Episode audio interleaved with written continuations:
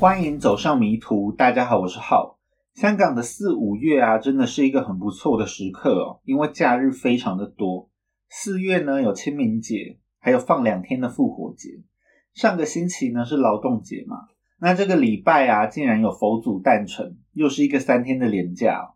虽然呢，就算是放假哦，大部分时间也就是待在家，但是光想到不用上班，就是一件很值得开心的事吧。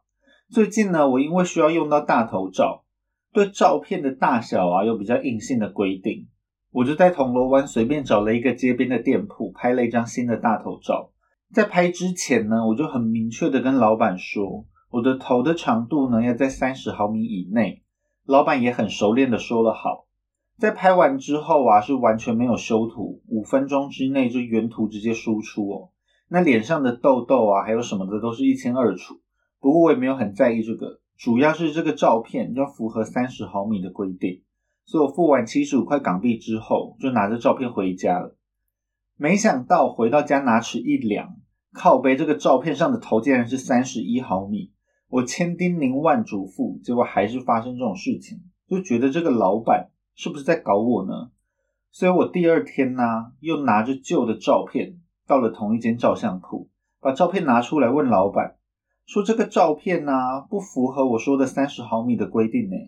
我原本还做了最坏的打算，老板有可能会不认账，毕竟我自己是没有当场确认这个照片有没有符合三十毫米的规定。但其实现在也很少人会随身把尺带在身上吧。不过对我来说呢，最主要还是要生出一组符合规定的大头照，所以我也不管老板会不会耍赖，我就跟老板说呢，我只想要再重拍一组符合规定的照片。老板就拿出尺一量啊，真的是超过了三十毫米，就很豪爽的让我再重拍了一组，也没有再跟我收钱。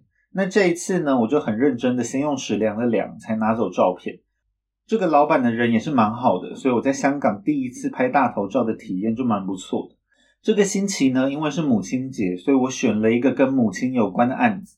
那比较可惜的是呢，现在台湾疫情比较严重嘛。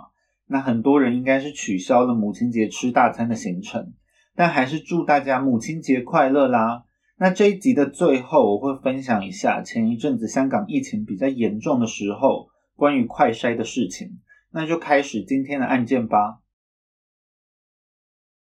这一起案件呢，发生在美国乔治亚州的格里芬。格里芬呢，位于亚特兰大的南方，距离大约六十七十公里附近的一个市镇人口是两万多人，在二零零二年六月八日晚上九点左右，有一间叫做 Sunbridge 太阳桥的照护中心里面传出来了枪响。当时啊，照护中心里面是立刻就乱成一团。虽然情况是并不明朗，但是在枪响过后，照护中心的病房里面有两名住客中了枪，他们分别是四十二岁的 Michael Randy Scott，还有四十一岁的 Andy Byron Scott。这两名住客呢，有着同样的姓氏，因为啊，他们是一对兄弟，是在大约四个月前，因为一种叫做 Huntington's disease（ 杭廷顿病）的罕见疾病而住到了这一间照护中心里面。这两名住客啊，虽然中了枪，但是并没有马上身亡，他们都受了重伤，进入了濒死状态。警察在接获枪击案的报案之后，立刻就赶往了照护中心。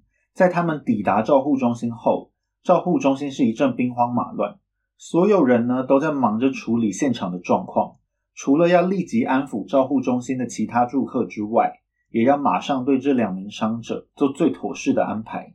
最后呢，他们分别被送到了亚特兰大医学中心，以及另外一间同样是在亚特兰大叫做 Grady Memorial Hospital 的医院进行抢救。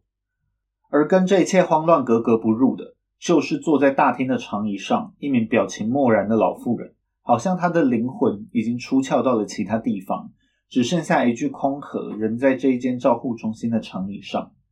在她看到警察后，她平静地对警察们说：“我相信你们在找的人就是我。”在长椅上坐着的这一名老妇人是六十三岁的 Carol Carr，我就叫她卡卡。虽然呢，看起来她就是个平凡的老妇人，不过她其实就是犯下这一起案件的犯人。她现在虽然一脸平静，不过她在不久之前就在这个照护中心的病房里面接连开枪攻击了两名住客。更令人吃惊的是呢，被他用手枪射击的这两名住客，竟然都是他的儿子，是他三个儿子之中的老大跟老二。我就叫他们卡大哥跟卡二哥。卡卡跟警方坦诚自己就是枪击案的凶手，跟着警察回到了警局。卡卡全程呢都非常的平静，没有任何的反抗或是暴力的举动。几个小时之后，在六月九日的午夜时分。卡大哥跟卡二哥的抢救先后宣布无效，双双死在了医院里面。在继续讲下去之前，要先介绍一下卡大哥跟卡二哥罹患的这一种罕见疾病——杭廷顿病。这是一种呢，因为基因变异造成的罕见疾病。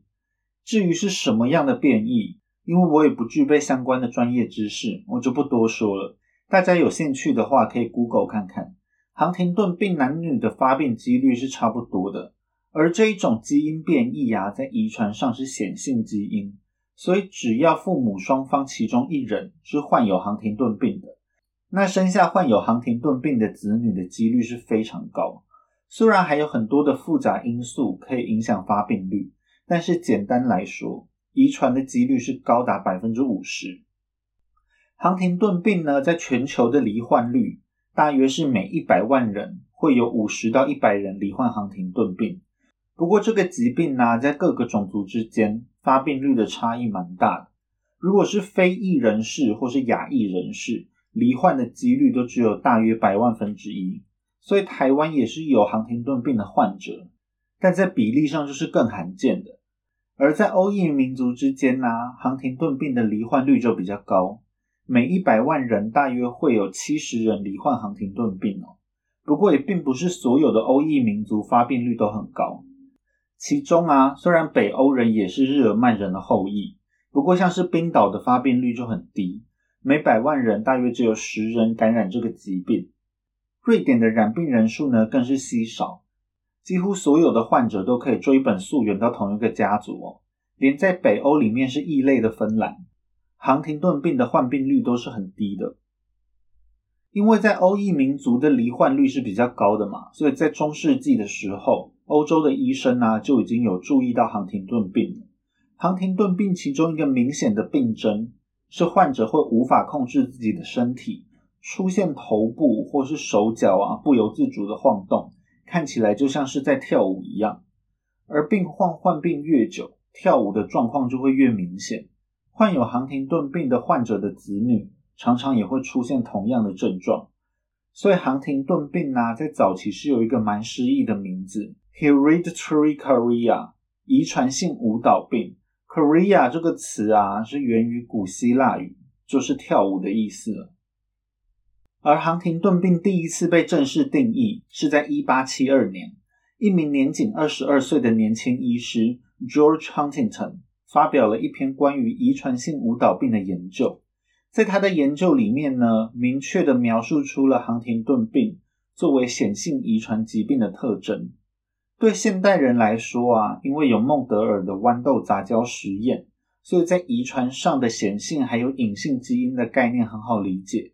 不过呢，孟德尔是在一八八四年才去世，他的孟德尔遗传定律啊，更是要到一九零零年才会被人发现哦。所以在杭廷顿发表这篇论文的时候，是还没有这个实验的。不过，杭廷顿对遗传性舞蹈病深入浅出的介绍，也让世人对这种病更加的了解。所以之后呢，就开始有人用杭廷顿舞蹈病来称呼这一种疾病。而在孟德尔遗传定律问世之后，杭廷顿舞蹈病啊，就常常被拿来当做是解释这一个学说的经典范例。后来，随着学界对这一种疾病的了解更多之后，发现并不是所有的患者都会出现跳舞的症状，所以这种病呢又被改称为杭廷顿病。如果患者只是出现跳跳舞的症状，那杭廷顿病还没有这么可怕。杭廷顿病呢，大部分都是遗传自父母的基因，不过也有大约百分之十的病患是自己变异出杭廷顿病基因的。杭廷顿病的病发年龄呢？最多是介于三十岁到五十岁，不过也有可能是更早就发病。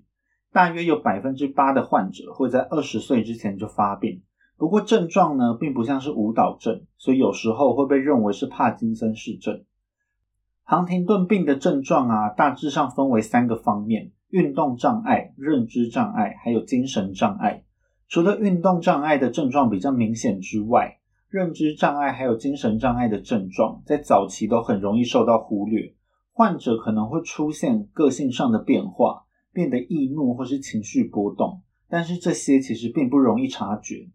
运动方面障碍的症状，在发病早期也有可能会因为过于轻微而被忽视，可能只是身体稍微的不协调，或是身体出现了一些不经意的小动作，或是出现痉挛啊、无法控制的身体运动等症状。这种轻微的症状啊，在恶化之前可能会连续持续好多年，但在恶化之后，身体就会出现比较明显的症状，像是身体僵硬啊。或是身体的姿势明显处在不自然的状况，也会开始出现身体不稳、面部表情异常等症状。只要是需要肌肉控制的运动，都会受到影响，甚至连咀嚼、吞咽这种生存的基本功能，杭廷顿病的患者也都开始受到剥夺。在认知障碍的方面呢，一开始状况是非常的轻微，但是也是会一点一点恶化。短期记忆会流失，长期记忆也会渐渐缺失哦。生活记忆呢，也会渐渐的都想不起来，连身体习惯性的记忆也会消失。最严重的状况呢，就会像痴呆症一样，什么都记不起来。在精神障碍这一方面，症状是非常多元，每一个航廷顿病的个案都是不太一样的。有的人呢会出现焦虑症，有些人呢则是像是忧郁症一样，有些人会得到强迫症。也并不是每一个杭廷顿病的病人都会出现精神障碍的症状，大约是三分之一到三分之二这个比例的病人会出现精神方面的问题。因为运动啊、认知还有精神这三方面的障碍，基本上在出现之后就只会不断的恶化。目前并没有有效根治杭廷顿病的方法，现行的治疗方法呢，都只能够延缓病情的恶化，像是可以服用药物。帮助患者控制身体不听使唤的状况，或是降低情绪的起伏。而除了服药之外，正常生活、保持运动，也都可能延缓病情的恶化。但是无论怎么延缓，最后患者在运动障碍严重恶化的时候，会完全没办法控制自己的身体，没有办法自理生活，需要全天二十四小时的陪护。对患者本身呐，还有患者的家人来说，都是非常大的负担。最后就只能住进专业的陪护机构，而因为疾病没有办法根治，等待患者的就是身体一天比一天恶化，最后在航廷顿病的折磨之下死去。患者通常在发病后啊，还会存活十五到二十年。航廷顿病的患者最大宗的死因呢是肺炎，大约占了航廷顿病患者三分之一的死因。因为随着身体的恶化，还有进食的困难，肺部的状况也会恶化。而在肺部吸入食物跟饮料时，患者就可能因此去世。第二大宗的死因是心脏病，有四分之一的患者是死于心脏病。最可怕的是呢，第三大宗的死因竟然是自杀。航廷顿病的患者啊，有大约百分之九是选择自杀。更有约百分之二十七的患者都曾经尝试过自杀，会导致患者有强烈的自杀欲望。主要是因为啊，这个并没有任何的疗法嘛。与其是最后在绝望中缓慢的死去，倒不如在还能够控制自己的时候，给自己一个干脆的了断。因为杭廷顿病是一个高遗传几率的疾病，可以想见的是，一旦家中成员有人出现了杭廷顿病的症状，那其他的家人会有多绝望呢？美国有超过三万人患有杭廷顿病，卡卡的家族其实并不是其中之一。卡卡是在一九三九年出生在亚特兰大，卡卡的爸爸是一个工厂的工人，他们就是一个再平凡不过的家庭。但是卡卡在二十岁的时候，嫁给了一名叫做 Hoyt Scott 的男人，我就叫他卡夫，从此就改变了卡卡的一生。在婚姻的一开始，卡卡还没有发现任何的异状。唯一让人注意的是，她的婆婆，也就是卡夫的妈妈，是住在精神病院里面的。据说呢，婆婆里面还有两个姐妹，也同样是住在精神病院里面，而且后来就都死在了里面。可能是婆婆的家族有精神方面的病史，所以呢，他们只当婆婆也是一个精神病的患者。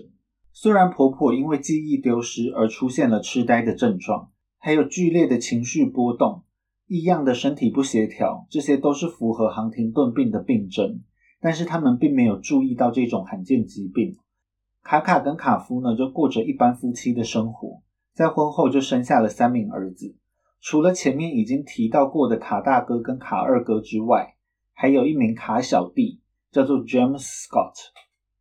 在卡卡的婆婆病情不断恶化之后，医生终于意识到婆婆所罹患的一定不是简单的精神疾病，而推论出了婆婆罹患的航廷顿病。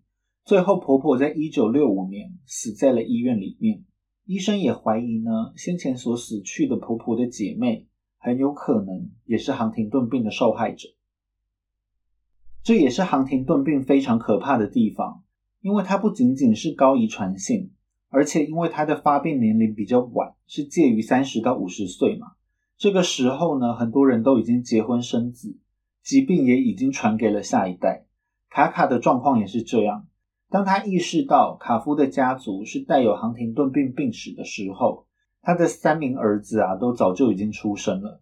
他所能做的就是祈祷卡夫是那一个幸运的百分之五十，没有遗传到航廷顿病。从那个时候开始，航廷顿病的阴霾就笼罩在卡夫一家人的头上。航廷顿病的话题呀，成为了卡夫家大家都知道，但是绝对不能提起的禁忌话题。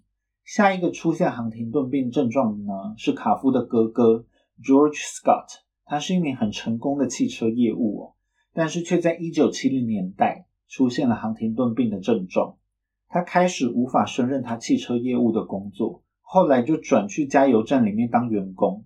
但是因为航廷顿病，他开始无法控制自己的双手，他甚至没有办法把油枪对准加油槽，所以就把汽油啊喷的到处都是，整台车都被喷到汽油的客人非常的不爽，就投诉了加油站的员工。卡夫的哥哥也因此失去了加油站的工作。卡夫的哥哥表面上看起来很坚强，还说他在找新的工作就好。第二天呢，他就像什么事情都没有发生过一样出门了，说他要去应征一个店员的工作。但是在那一天晚上，卡夫回家的时候，就看到了举枪自尽的哥哥的尸体。那一年是一九七七年，而上天也并没有眷顾卡卡。卡夫在四十五岁的时候开始出现了航廷顿病的病状。卡夫开始变得情绪化，常常毫无理由的大声咆哮。接着呢，卡夫也开始出现跳舞的症状，他开始忘东忘西，身体渐渐恶化。卡夫原本是一个很高大的壮汉，但是在航廷顿病的折磨之下，尤其是因为航廷顿病会造成患者咀嚼跟吞咽的困难，患者常常会有难以进食，还有营养不良的问题。卡夫就渐渐的萎缩，渐渐失去了人类的尊严。在病发的三年内，卡夫就难以自理生活了，需要全天候的照护。这一种照护呢，让卡卡感到吃不消，因此就把卡夫送进了照护中心。卡夫是在病发十五年后去世的，在这十五年的时光中，他是一点一点死去，最后在一九九五年去世。卡夫妈妈所生下的三个小孩，实际上是全部都罹患了亨廷顿病了。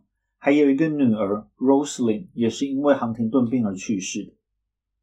从卡夫确诊亨廷顿病的那一刻开始，他的三个儿子啊，就像是三颗随时会爆炸的炸弹。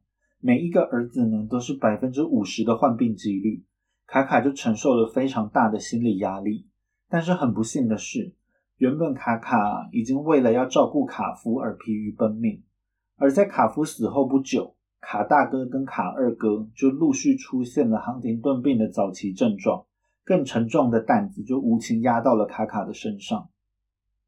在卡大哥跟卡二哥的身体状况渐渐恶化之后，卡卡的压力也越来越大。两个儿子因为受到航廷顿病的影响，变得喜怒无常，有时候甚至是对卡卡大打出手。也曾经朝着卡卡的脸吐口水来羞辱他，但是卡卡一直是逆来顺受，也很少对人抱怨他生活上的不如意。他就是尽全力照顾好这两个儿子，并定期的带他们去医院复诊。尽管这种病是并没有有效的治疗方法。在卡大哥跟卡二哥开始生活不能自理之后，他们连话都说不出来，翻身呢都需要卡卡的协助。卡卡就发现自己一个人是不可能同时照顾两名航廷顿病的患者的。虽然卡大哥跟卡二哥都不想要进入照护中心，但是卡卡是没有别的选择，他就先把卡大哥送入了照护中心，在两年后也把卡二哥送入了照护中心。让卡卡绝望的事情呢，到这边还没有结束，卡小弟竟然也开始出现了航廷顿病的症状。他生下的三个儿子。跟他婆婆的小孩一样，也是全部都是染上了航廷顿病的百分之五十。他开始责怪自己，为什么要让这三兄弟来到这个世界上，让他们受苦受难而且卡小弟还生下了一个女儿，女儿也成为了航廷顿病的潜在患者。在案发的几个月前，卡大哥跟卡二哥都住进了太阳桥照护中心。卡卡跟卡小弟定期会来探访卡大哥跟卡二哥。根据案发后卡小弟的说法，他们对这一间照护中心的状况非常的不满。卡大哥跟卡二哥啊，在航廷顿病的影响之下，没有办法自己行动，没有办法自己吃东西，也没有办法表达自己的想法。在这种状况下，照护中心应该要更加注意他们的需求，但是照护中心竟然是完全无视卡大哥跟卡二哥。有一次，卡卡跟卡小弟来到照护中心。竟然看到卡大哥跟卡二哥是全裸的躺在病床上，床上到处都是他们自己的尿。当卡卡跟卡小弟去要求照护人员帮忙换床单的时候，照护人员却对他们的话置若罔闻。他们还因此跟照护中心起了激烈的冲突。而当他们第二天再次来到照护中心时，竟然又再次看到卡大哥跟卡二哥躺在自己的尿中，让他们非常的生气。他们甚至还看到卡大哥跟卡二哥身上生出了褥疮，让神经原本就已经很紧张的卡卡更加紧绷到了极限。而关于这间照护中心的负面消息，早在两千年的十一月就已经有杂志踢爆出来，认为太阳桥长期以来都面临着人手不足还有照护不周的问题。照护中心里面呢，还被检察员列出了五项违规的行为。这些违规行为呢，都可能让住客陷入受伤甚至死亡的危险中。但即使是被踢爆，太阳桥照护中心依然是我行我素，状况并没有获得改善，让已经身患重病的住客难以拥有人的尊严。据说卡大哥跟卡二哥啊，在卡卡开枪射杀他们之前，就曾经有试过要服药自杀。他们每个人呢，吞了五十颗的镇静类药物，但是最后并没有成功。在看到卡大哥跟卡二哥的惨状之后，卡小弟在案发后的采访中也有提到，如果自己未来有一天也会无法自理自己的生活，他会希望在那之前能够了结自己的生命。在二零零二年六月八日的这一天，卡卡像平常一样来到了太阳桥照护中心，来探视卡大哥跟卡二哥。亲友们并不认为啊，卡卡这一天是特意去杀害卡大哥跟卡二哥的，因为卡卡用来犯案的那一把手枪啊，原本就是他出门时的标配，他随时都是把枪放在包包里面防身的。卡卡平时啊是待人很和善，做事也很热心，而且还有着虔诚的宗教信仰。即使长期以来都被航廷顿病压得喘不过气，他也很少向人抱怨。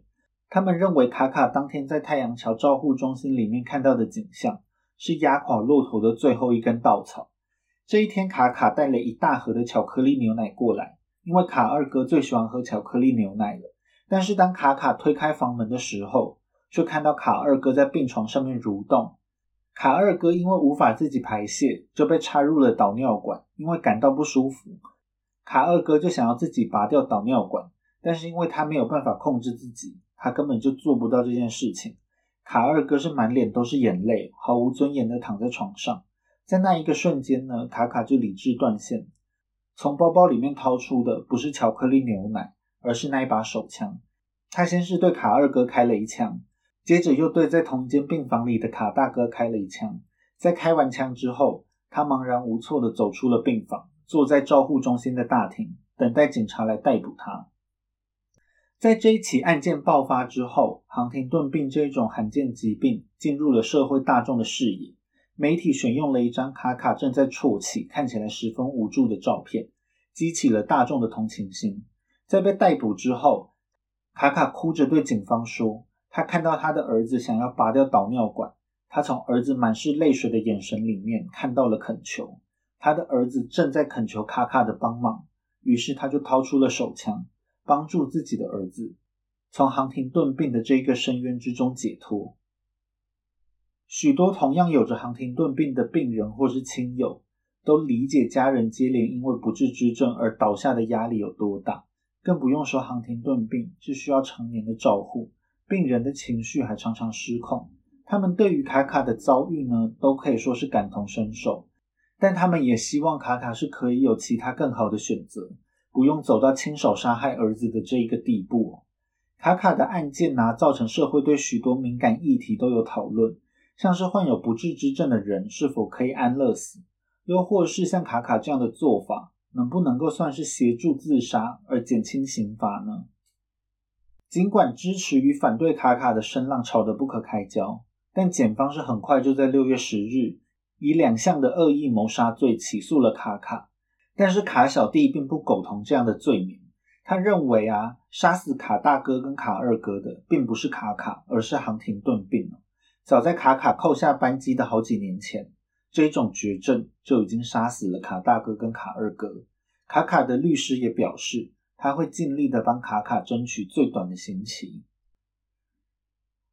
三十五岁的 Susan Cadwell，苏珊在看到了卡卡的案件之后。觉得他一定要来参加卡大哥跟卡二哥的葬礼，因为苏珊呢也来自一个有着航廷顿病病史的家庭。在一九八五年的时候，当时他只有十八岁，在某一天晚上，他已经睡着了。他十九岁的哥哥呢，在那一天晚上跟朋友出门去，当哥哥一回家，就在门口被苏珊的妈妈连续开了三枪，当场就死在了家门口。当时苏珊呢被枪声惊醒。他听到他的房门被打开的声音，他吓得一动也不敢动。苏珊的妈妈朝着被窝开了一枪，子弹是从苏珊的眼前呼啸而过，距离近到呢，在苏珊的脸上留下了灼烧的痕迹。他吓得马上跳出被窝，妈妈又再一次扣下了扳机，但是这一次子弹并没有成功的射出，妈妈崩溃的倒下，苏珊就马上报警。最后，妈妈是因为射杀了儿子，以及试图谋杀苏珊未遂。就被判处了终身监禁。当时的苏珊并不是太了解妈妈的杀人动机，所以她对妈妈是充满了恨意，在庭上做出了所有对她妈妈不利的证词。但是她后来了解到，妈妈是在受到航廷顿病的影响之下，才会做出这一起疯狂的行为，可能是不希望带有航廷顿病的基因继续被延续下去，又或者是。单纯是因为航廷顿病所引起的精神障碍，导致他举枪杀人。后来，苏珊在一九九四年再次站上法庭，协助妈妈摆脱了所有的罪名。妈妈因为精神状况的问题而被判处无罪。但是啊，后来妈妈就因为航廷顿病而开始无法照顾自己的生活了。苏珊只好把妈妈也送进了照护中心。最后，在二零零二年的春天，苏珊埋葬了她的妈妈。苏珊还自嘲地说：“妈妈在患病期间是疯狂的抽烟、喝可乐，还有吃甜食，因为她知道这一些呢都不会是杀死她的原因，航廷顿病才是。”而苏珊自己也早就已经知道，她身上也带有航廷顿病的基因，因为这个病无法治愈，又随时可能病发，她也只能尽可能的把握当下，趁她还能走能动的时候，多做一些自己想做的事情。当时的苏珊娜已经出现了早期的症状，虽然医师是跟她说，现代的医学是越来越昌明，可能很快就能够找到治疗航廷顿病的方法，但是现在二零二二年，二十年过去了，资料仍然是说航廷顿病是一个没有有效治疗方法的疾病，所以这个苏珊呢，很有可能现在也已经不在这个世界上。在事件发酵之后。卡卡的家人几乎都是站在支持卡卡的一方。卡卡的嫂嫂同样是嫁进这一个航廷顿病家族，两妯娌早期啊就很常互相安慰对方。后来他们的老公就先后出现了航廷顿病的病状，然后一个自杀，一个病死。可以说，嫂嫂对卡卡绝对是感同身受，她完全能够理解卡卡。同样是患者的卡小弟也是十分支持卡卡。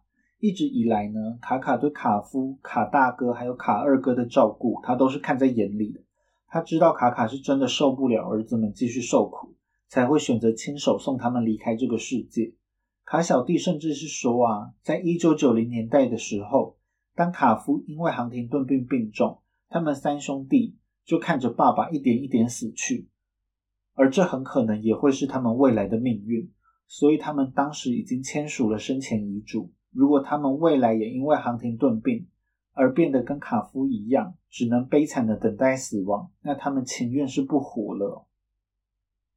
有人认为啊，社会长期以来都忽略病患家属的心情，他们所经历的一切，除非有着同样遭遇的人，要不然根本就不存在感同身受的说法。可能有人认为卡卡在照顾卡夫、卡大哥、卡二哥的时候。只要帮他们穿衣服、洗洗澡、动动手脚，喂他们吃吃饭、擦擦屁股、换换尿布，就算是全部的工作。但这其实只是整个照护过程中大家看得见的冰山一角。像是卡卡的心中可能长期带着愧疚感，他根本没有办法离开病人去放松一下。当他去看电影的时候，他脑中所想的可能都是在病床上受苦的家人的画面。这一种长期的悲伤跟压抑所造成的伤害是非常难以估计的。社会大众对航廷顿病就知之甚少，能够对卡卡提供的协助十分有限。最后，病人失去了尊严，家人也失去了生活，这导致了这一起悲剧的发生。也有人认为啊，卡卡所犯下的罪行可以被称为是 mercy killing，是出于仁慈才会杀死他的两个儿子。在警方的调查中，也显示卡卡是不希望他的儿子再继续活受罪，才会扣下扳机。他愿意牺牲自己，来让儿子们可以提早解脱。不过呢，在法律上是不会针对谋杀案到底是 mercy 还是没有 mercy 而做出区别。在法庭上呢，卡卡是不断的情绪崩溃，他反复的说着 "I'm sorry, I'm sorry, I'm sorry"。很多人呢看到这种画面都很同情卡卡的遭遇，但是同情是一回事，但杀人毕竟是犯法的嘛。法官在法庭上就询问卡卡，他虽然能够理解卡卡的心情，但是他需要知道在案发的当下，卡卡是否知道自己在做什么，他是否能够控制自己。但是卡卡呢依旧是泣不成声。许多人呢都支持仁慈杀人的这个论点。认为人应该是要有权利可以决定自己，要有尊严的死去。如果从这个世界解脱是卡大哥跟卡二哥都想要的结果，那卡卡就不应该受到惩罚。但是有人支持，自然就有人反对嘛。有一位残疾作家呢，在七月的报纸上面刊出了一篇叫做《这个世界上没有仁慈杀人》的文章。他认为仁慈杀人的说法会造成世人认为杀死这些有病有残疾的人，并不算是真正的杀人。那这是不是说明他们这些有病有残疾的群体，在社会大众的眼里，甚至不能算是真正的人呢？如果这样子的价值观被大众接受，那他们这些弱势团体的处境就很危险。在案发七个月后，二零零三年的一月二十日。卡卡与乔治亚的检方达成了认罪协商，卡卡选择认罪，检察官呢则不以谋杀罪来起诉卡卡，而改用在一九九四年以后就已经被禁用的协助自杀条款，也就是 assisted suicide 来定罪卡卡。因为这一条法令已经被禁止的关系，在卡卡的案件中特别援引这一条法律，也算是在理解卡卡的处境之下做出的一种酌情处理。最后，卡卡是被判处了五年的有期徒刑，连同五年的假释期，并被明令禁止与同样出现航廷顿病的卡小弟共同生活。即使之后卡小弟生活无法自理，卡卡也是禁止担任卡小弟的照护人。在二零零四年三月，卡卡通过了假释委员会的审核，在经过了二十一个月的服刑之后，卡卡被假释出狱了。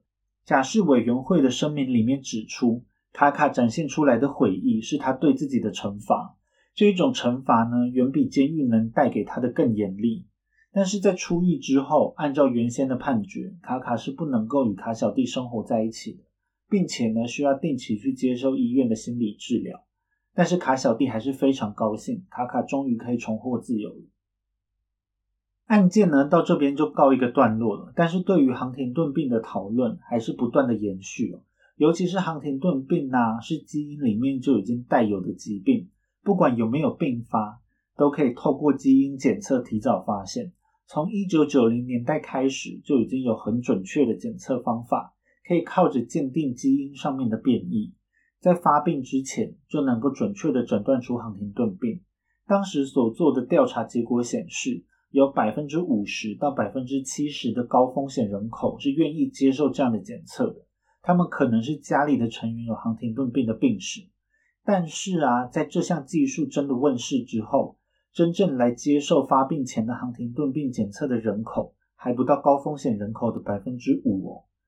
可能是因为呢，一旦被诊断出有航廷顿病，只能说是前途茫茫。而且很惨的是，即使提早确诊也是没有用，因为这个病根本没有有效的治疗方法。更重要的是啊，有研究指出，在接受检测之后，虽然对于航廷顿病的不确定性的焦虑是会下降。但是如果被确诊为航廷顿病，很多人就从此自暴自弃，甚至结束自己的生命了。甚至即使是被诊断出没有遗传到航廷顿病基因的人，都会因为这一份幸运，对遗传到航廷顿病基因的家人产生出罪恶感。而在一个病患被确诊之后，这代表的很可能是这一名病患的双亲中至少有一个人是带有航廷顿病的基因。这一名病患的兄弟姐妹也全部都会是高危险的族群，而还有一份研究报告是显示，在被检测出航廷顿病之后，有百分之四十六的机会会因此受到基因的歧视。这些呢，都是让潜在患者却步的原因。而让更多人担心的是呢，是把这样的基因传给下一代。因此，如果在生小孩之前能够确保双方都没有带有航廷顿病的基因，就可以大大降低下一代罹患这一种疾病的几率。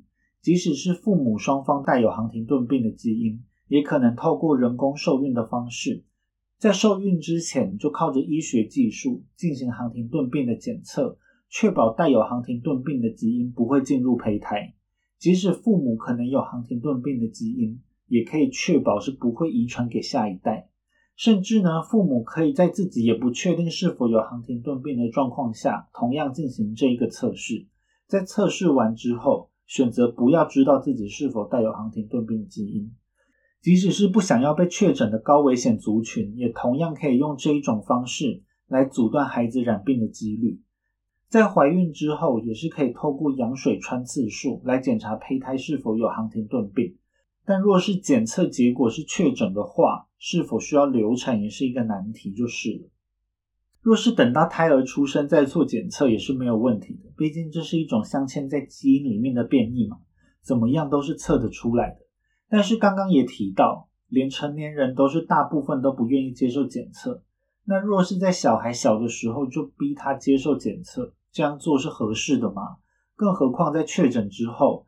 不只是有很高的几率会受到歧视，还会提高患者自杀的几率所以罹患航廷顿病这一种不治之症的消息，要到心智年龄几岁才算是足够成熟，能够接受这样的事实，至今都是还没有定论的。而做了航廷顿病的测试之后，这个测试结果能够保持多机密的状况，企业是否能够用检测的结果当做筛选员工的标准？保险公司又是否能够使用航廷顿病的检测结果当做拒绝投保的理由？一般来说呢，这种关于个人病史的事情应该是要绝对保密的。更何况啊，这一种检测是在病发前所做的预测性检测。但是呢，英国的保险公司就与当地的主管机关达成了协议，尽管客户是无需向他们揭露预测性的基因检测的结果。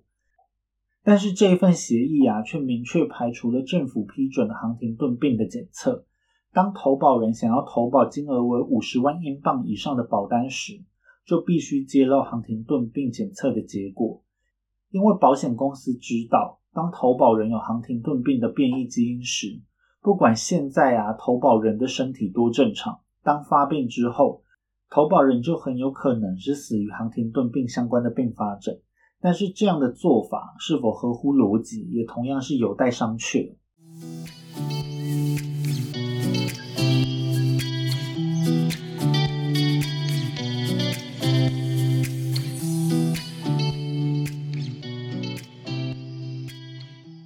台湾呢，最近疫情比较严重一点，很多地方都在抢快筛嘛。前一阵子啊，香港在疫情严峻的时候，因为阳性会被隔离，而且实在是太多人确诊。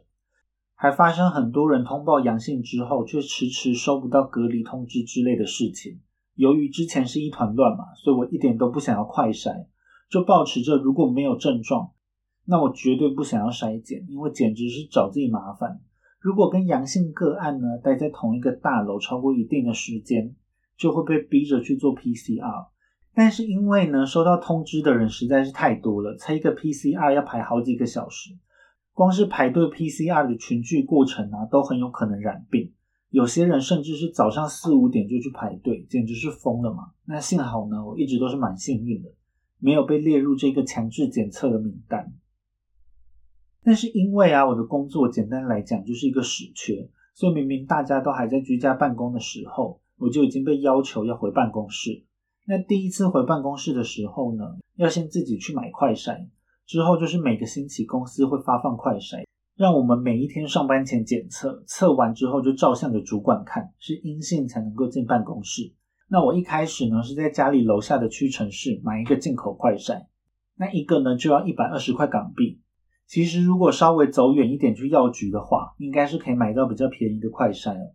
但是毕竟这个快筛是公司出钱，我没有道理为了帮公司省钱而走到远方吧。接下来呢，我就开始了每天快筛的日子，每天都在搓鼻子。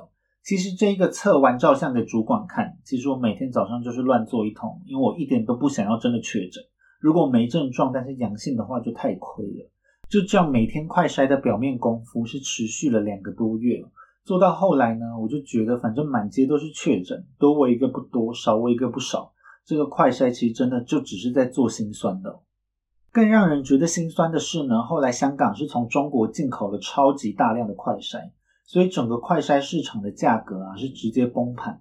我在唐吉诃德就看到我之前在屈臣氏买的同款的进口快筛，是跳楼大甩卖，变成一个只要三十港币。公司提供的快筛试剂呢，也开始变成北京不知道什么阿猫阿狗公司生产的。最可怕的是啊，这个快筛的包装竟然是没有封口。如果有人想要调包里面的东西的话，应该是轻而易举。这个快筛呢，给我的价值大概就是三个十元港币这么廉价的状况。